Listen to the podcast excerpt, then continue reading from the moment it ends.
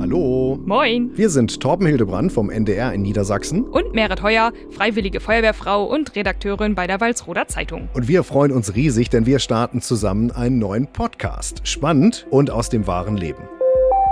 In unserem Podcast geht es um besondere Feuerwehreinsätze. Um Einsätze, die für die Feuerwehrleute herausragend waren, die Spuren hinterlassen haben. Vom entgleisten Güterzug bis zur Tierrettung.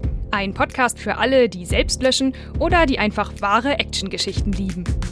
Warum wir diesen Podcast machen? Weil Einsatzkräfte immer was erleben, weil die was mitbringen, wenn sie rausfahren. Und wir uns gesagt haben, wir müssen diese Geschichten erzählen. Ich persönlich habe ja nach der Jugendfeuerwehr aufgehört. Mir war die ganze Sache zu heiß.